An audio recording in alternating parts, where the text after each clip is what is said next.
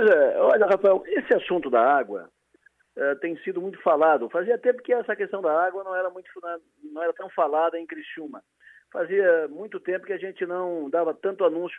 Eu até tinha uma, uma nene do, do Caravaggio, uma nene até brincava comigo, porque tinha um período que eu falava muito alô Kazan, alô Kazan, alô Kazan, porque tinha muita falta d'água na, na, cidade. Aí o Manene me apelidou de alô Kazan, de tanto que eu chamava Kazan, alô Kazan. Nunca mais, durante um bom tempo. E agora, de, do início do ano para cá, quando eu voltei de férias, tem muito alô Kazan. Eu tenho que dar muito alô Kazan, porque tem muito vazamento d'água. Vazamentos pequenos, e depois essas, o rompimento de uma, da doutora uma vez, rompeu a segunda e tal, e faltou água três dias e tal, e muito vazamento pequeno d'água, vazamentos de um bairro, de uma rua, vazamento.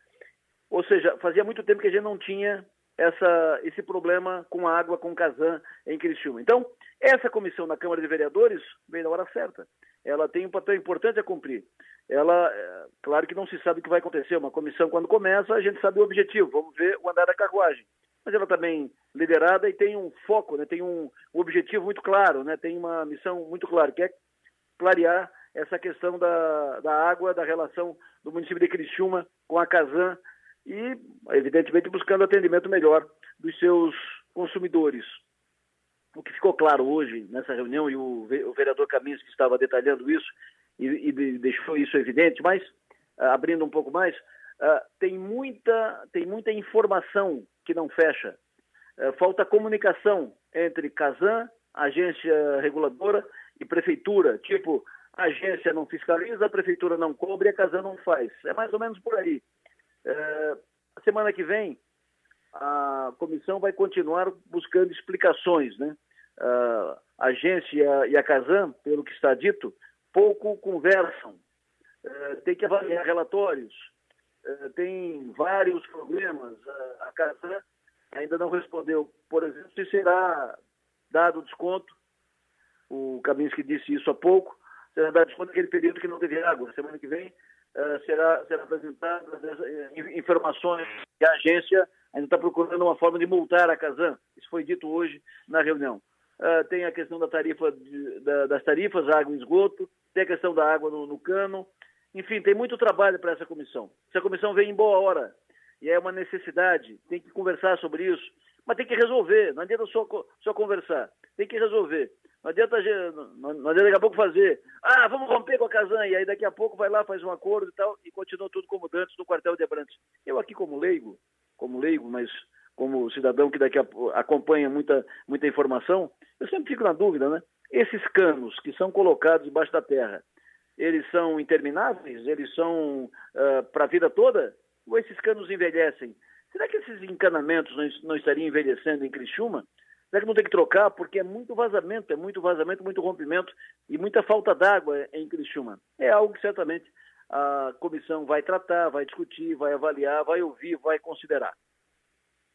No estado de Santa Catarina, reforma administrativa, o governo protocolou hoje na Assembleia a medida provisória que trata da reforma administrativa do Estado a reforma que vai trazer uma nova, uma nova estrutura organizacional para o governo catarinense. Novas secretarias serão criadas, como, por exemplo, Secretaria de Indústria e Comércio, que voltará a ser criada, Secretaria de Indústria, Comércio e Serviços, que já tem titular, que será empossado amanhã. O ex-deputado Silvio Drevik, do Progressista, será o secretário. O Progressista entra no governo Jorginho Melo. Amanhã também entra formal e oficialmente no governo Jorginho Melo o deputado Jerry Comper, deputado do MDB, que será secretário de Infraestrutura. Junto com o GR, vai para a Secretaria de Infraestrutura o engenheiro Dagoberto Arnes, que não será superintendente da Secretaria, porque as superintendências já estão todas ocupadas com nomes uh, definidos por Jorginho, nomeados de, diretamente pelo governador Jorginho. Uh, o GR também não terá uh, liberdade para nomear os regionais da Secretaria de Infraestrutura, porque já foram todos definidos também e nomeados, como por exemplo o Ademir Honorato, aqui na região de Criciúma, regional de Criciúma, o Ademir será, o regional já está nomeado, já está de, definido, já está anunciado, até já falou na, na Rádio Sul Maior, como novo regional da Secretaria de Infraestrutura. Mas o Jair será o secretário, vai depender agora da sua capacidade de liderar o grupo, liderar a tropa. O, o governo Jorginho vai se definindo, vai completando o time. Um nome do Sul deve integrar o governo, Uh, a situação de hoje é que ele já bateu o martelo e vai. O Beto Martins, ex-prefeito de Imbituba, vai assumir a Secretaria de Portos e Aeroportos. Falta encaminhar algumas questões pessoais, mas até o final de março, durante o mês de março, ele estará na Secretaria de Portos e Aeroportos, secretaria que será criada nessa reforma administrativa encaminhada pelo governo Jorginho Melo para apreciação dos deputados.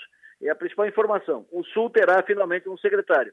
Terá mais um secretário. O Sul, o Grande Sul, já tem o Stener Sorato, Soratinho, e vai ter agora o Beto Martins. Os dois da reunião da Murel, da região da, da Murel. A região carbonífera e a região da MESC, essa parte do, do Sul, não tem ninguém no governo.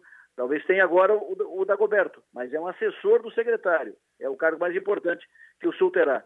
Está falado, projetado o nome do Otmar Miller para a presidência da SC Gás, mas por enquanto só nessa condição projetado, especulado, preparado, encaminhado, mas não passou disso.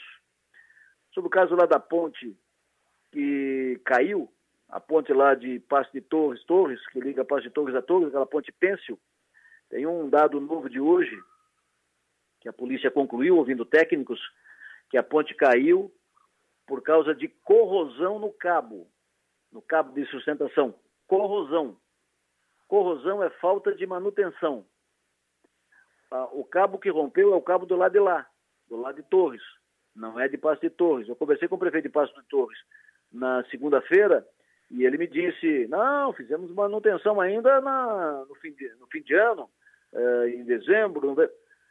Só se foi feito a manutenção do, apenas do lado de cá. Porque qualquer manutenção vai identificar um cabo, um cabo de aço de sustentação que está em corrosão. Então, isso vai dar pano para manga. O prefeito de Torres decidiu emudecer. Não dá mais entrevista, não fala mais com ninguém, porque ah, agora azedou. A conversa mudou de, mudou de rumo. Pode ter um outro encaminhamento, um outro desfecho esse processo, ainda mais que tem uma, uma pessoa desaparecida. Então, se ficar comprovado que efetivamente foi corrosão, falta de manutenção, e a ponte rompeu, caiu por falta de manutenção, e que a manutenção cabe à prefeitura, vai dar pano para manga. Por hoje é só, eu volto para o ar amanhã. Tenham todos um bom descanso, sucesso e energia. Até amanhã.